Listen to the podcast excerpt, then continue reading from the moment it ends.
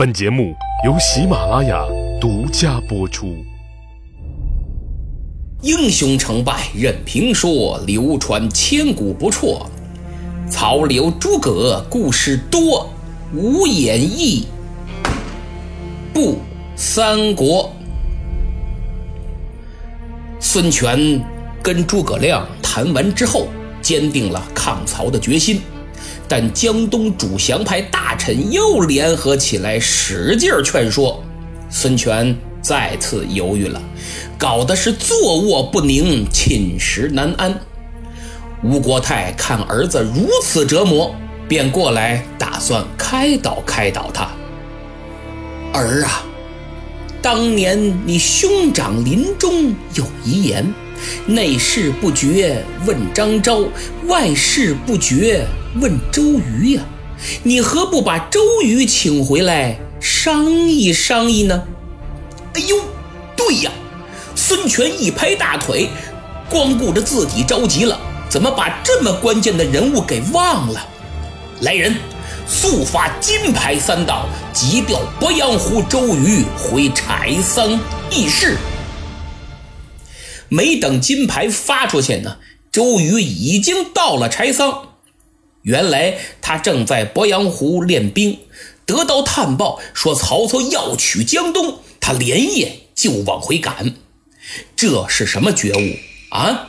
不用通知，不用强迫加班，主动为领导分忧解难。马老板手下要都是这种员工，嘿嘿，还有必要唾沫星子四溅，扯着脖子喊什么“九九六是福报”吗？周瑜到了柴桑。天色已晚，就先回府休息，打算明天再见孙权。可他刚进门，屁股还没坐稳呢，下人上前禀报说鲁肃求见。这鲁肃啊，与周瑜交往甚厚，他消息也够灵通的。一听说周瑜回来了，急忙找到府上，把当前的情况做了详细介绍。在第一时间提供了第一手情报。周瑜听完，并没急于表态。子敬啊，我自有主张。你现在速去把孔明先生请来，我见他一见。鲁肃刚走，周瑜的府上就热闹起来了。怎么了？嗨，这主降派和主战派的代表是纷至沓来，消息也都够灵通的。这帮人呢，是晓之以情，动之以理，使劲的游说，因为都知道这周瑜的分量，所以拼命往自己的阵营里拉拢。但大家始终摸不透这周瑜的态度，因为他表现的是像雾像雨又像风，对谁都模棱两可，嗯啊就是，要么沉云不语，要么一笑了之，就这样。周瑜整整接待到深夜时分，送走了一波又一波，喧嚣了几个时辰的书房终于安静了。他坐在书桌旁，回想着刚才众人的话语，是一个劲儿冷笑不止啊！他笑这些文人太矫情。笑鲁肃太忠厚，笑孔明不自量力，居然敢来我江东游说。他笑这些武将只知道打打杀杀，笑这些人中竟没一个能看透他的心思。过了不多一会儿，家人禀报说鲁肃、孔明驾到。哦，快快有请。言罢，周瑜亲自迎出中门。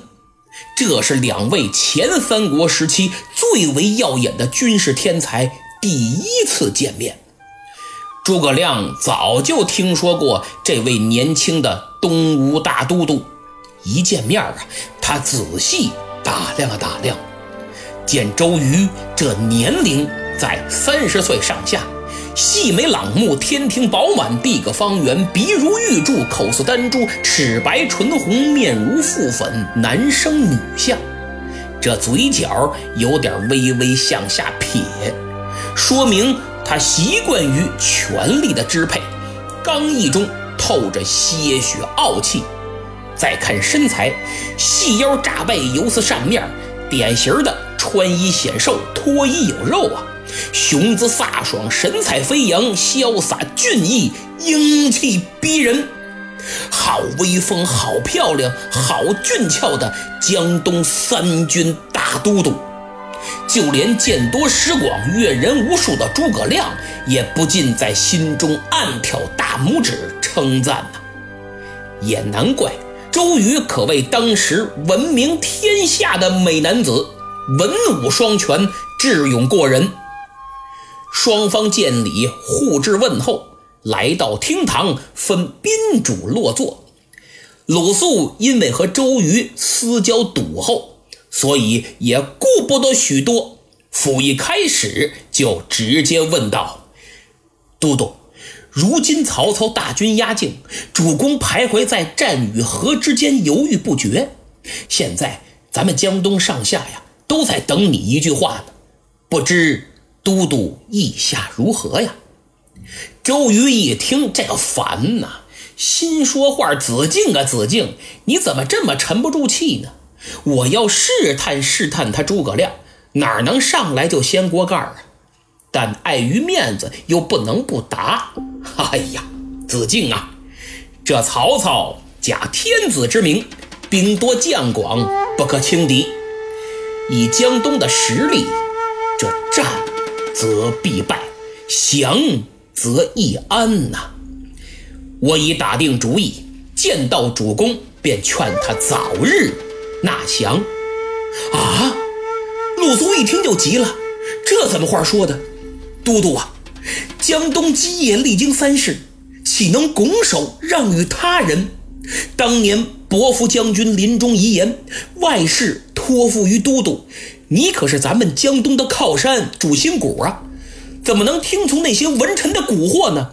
哎，子敬，一旦开战，江东百姓生灵涂炭，将来必归怨于我，所以，嘿，还是投降为上策呀。鲁肃更急了，都快坐不住了，直跺脚。这话从何说起呀，都督？以你的才能，放手一搏。未必会败呀！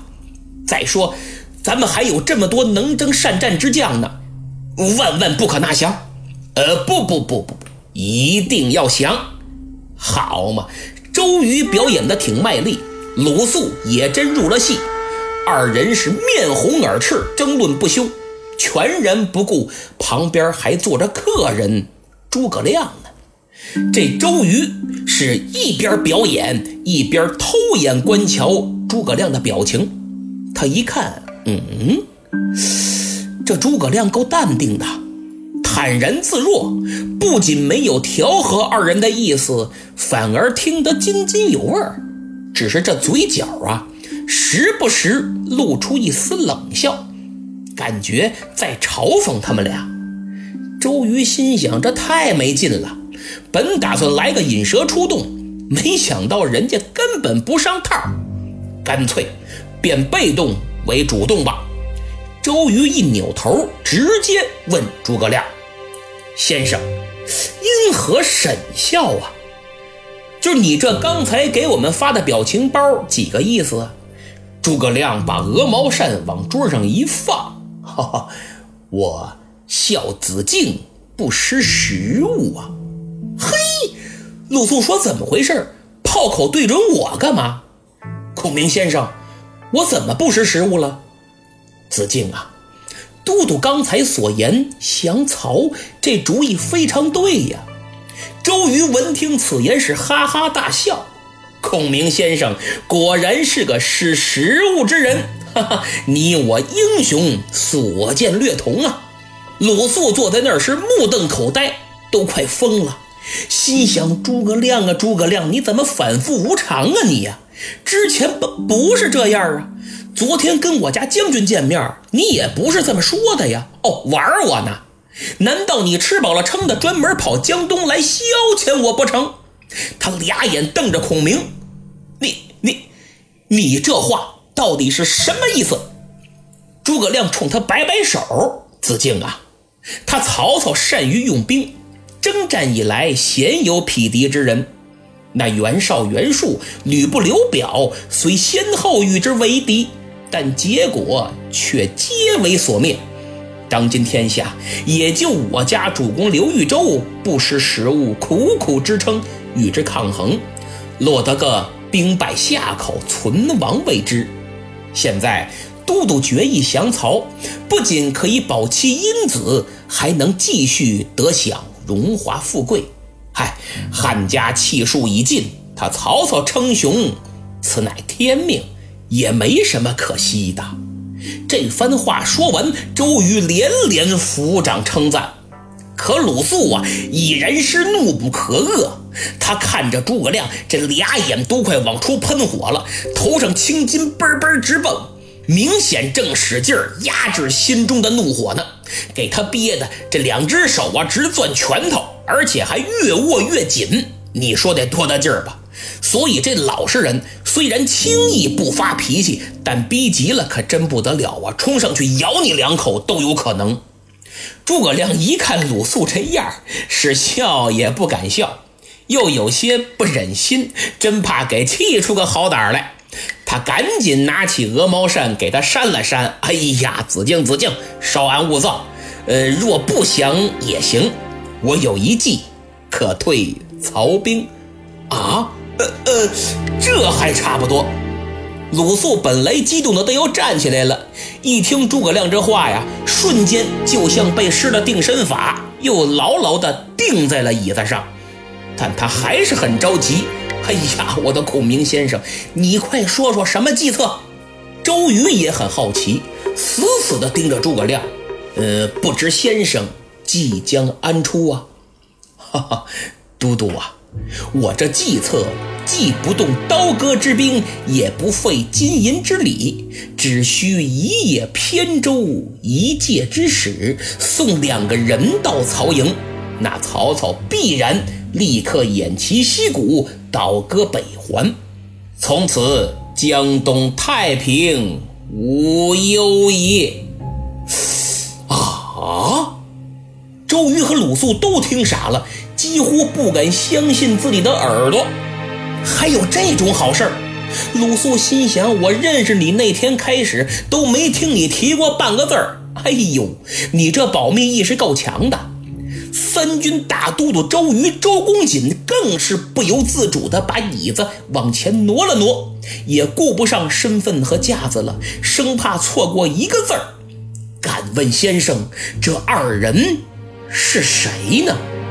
鲁肃也跟着追问了一句：“呃呃，对呀，不知这二人是我江东哪家的才俊？”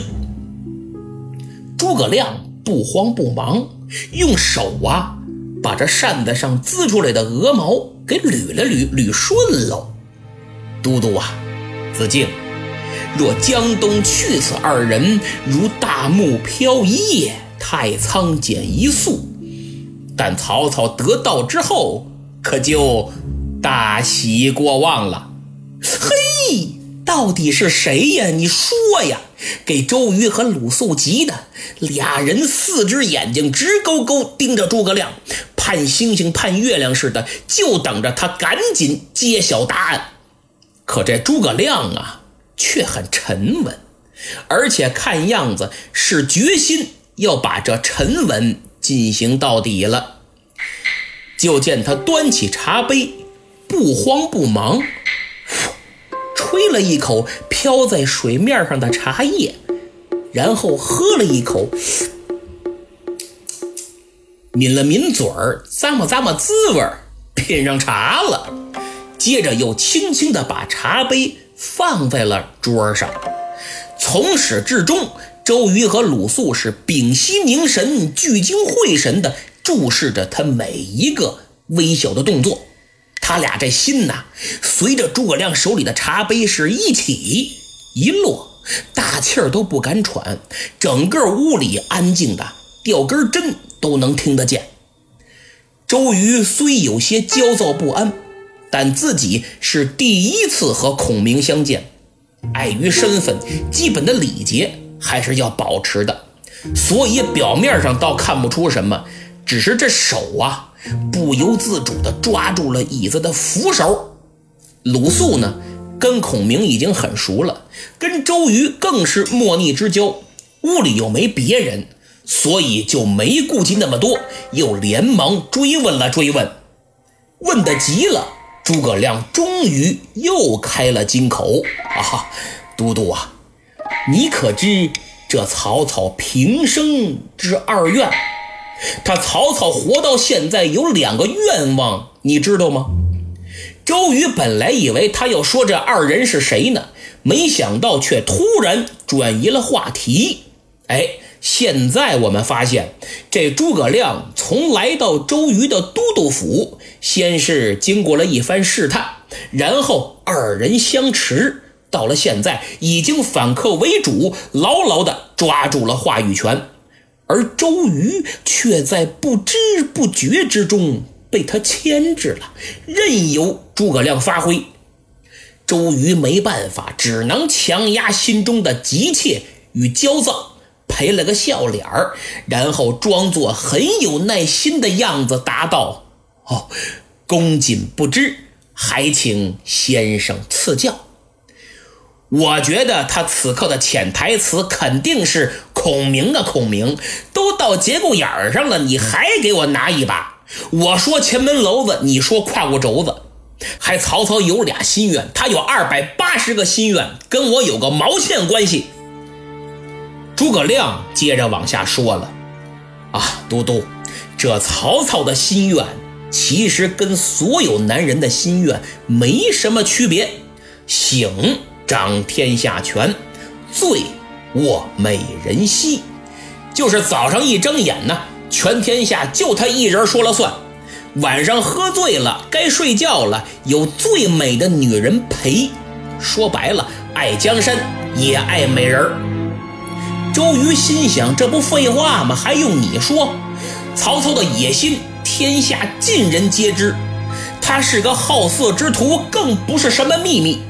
但这跟你的退兵之计有什么关系呢？诸葛亮说：“都督啊。”你江东有两位绝色美女，他曹操垂涎已久啊。此次大军压境，并不是为得你江东之地，而是为这二女而来呀。哦，周瑜一听，原来是这么回事儿真要送俩美女就能换来江东的安宁，别说两个，就是二十二百、二百五也得送啊。这买卖划算呢，但周瑜转念一想，他曹操也太不开眼了吧？就为了俩美女，兴师动众，劳军百万。你讲的这不是曹操，这是特洛伊吧？诸葛亮看出周瑜有些疑惑，于是一脸正经、信誓旦旦地说道：“只要将此二女送去，曹操必会即刻退兵。”周瑜和鲁肃很是震惊，他俩几乎同时发问：“不知先生所说的二女是哪家的闺秀？”“呃，对对对，谁家姑娘啊？”孔明一看，这铺垫的差不多了，棺材也卖出去了，胃口也吊起来了，那就该亮底牌了。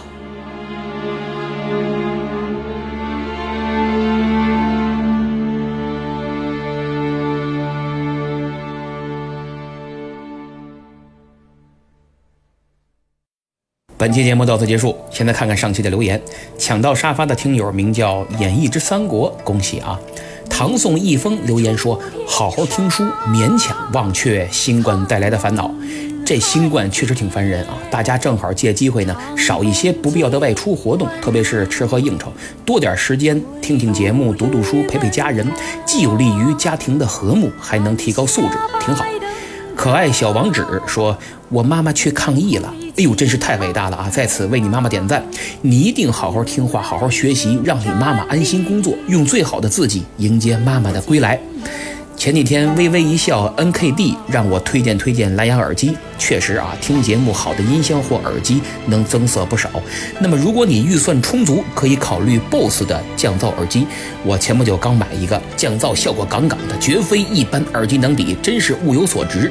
其实以前我也嫌贵，但是便宜的不是质量不行，就是效果很次，用不了多久又得换，左一个几百，右一个几百，几年下来就得两三千，还不如买个贵的，能用好几年的，更何况还用不了两千。有需要的朋友，请点击节目购物车图标前去查看。但如果你预算就几百，那也没关系啊，请点击我的头像进入主播主页，再点击我的店铺，找到喜马拉雅精品蓝牙耳机，物美价廉，还送一年会员，非常实惠，绝无仅有。凡是从我店铺买东西的朋友，您可以私信发给我邮箱地址，我为您奉上特别节目《舌战群儒》五十分钟完整版，一次听个够。听友幺五二六七九六八 UFS 说：“老严，祝我考试通过吧。”没问题，祝你顺利通过，等你的喜讯。现在说三个求点名的朋友，一位是红帽家萌萌的 Q 猫。一位是 X X 大蛇丸 X X，最后一位是严凯的铁粉儿，老朋友寒鸦此去留言说。明末清初那些事儿都要讲到崇祯自缢了，跪等更新。好的好的啊，两周之内我就更新啊，再等几天实在是忙不过来。但我一直写呢，松锦之战快写完了啊。呃，不过呢，顺便说一句，最近确实来了好几个踢馆的，我不知道招谁惹谁了。不仅给三国专辑评了低分，明末清初的专辑更惨，好几个一星的，理由就是什么效果不好，杂音太多，配乐听着乱。这些问题确实挺对。之前我说过，明末清初专辑是我四五年前开始。做的了，那时候处于摸索阶段，不太会做，效果肯定不好。但再怎么也不至于一星啊！等我给他发私信吧，嘿，发现人家给我拉黑了，你这不诚心吗？平台举报还没用，我唯一能做的就是把他也拉黑。但总分我下降了，专辑排名还后退了不少，也不知道我惹着哪个了，谁雇的你呀？还是你心里有问题，就爱干损人不利己的事儿？在此呢，真心希望各位听友伸出援手，给我《三国》和《明末清初》两个专辑评个分，多点五星好评，挽回点损失。如果已经评分了，那就请您订阅两个专辑，再为节目多多点赞，多多分享，特别是在朋友圈宣传一下，在下感激不尽。咱们周三再见。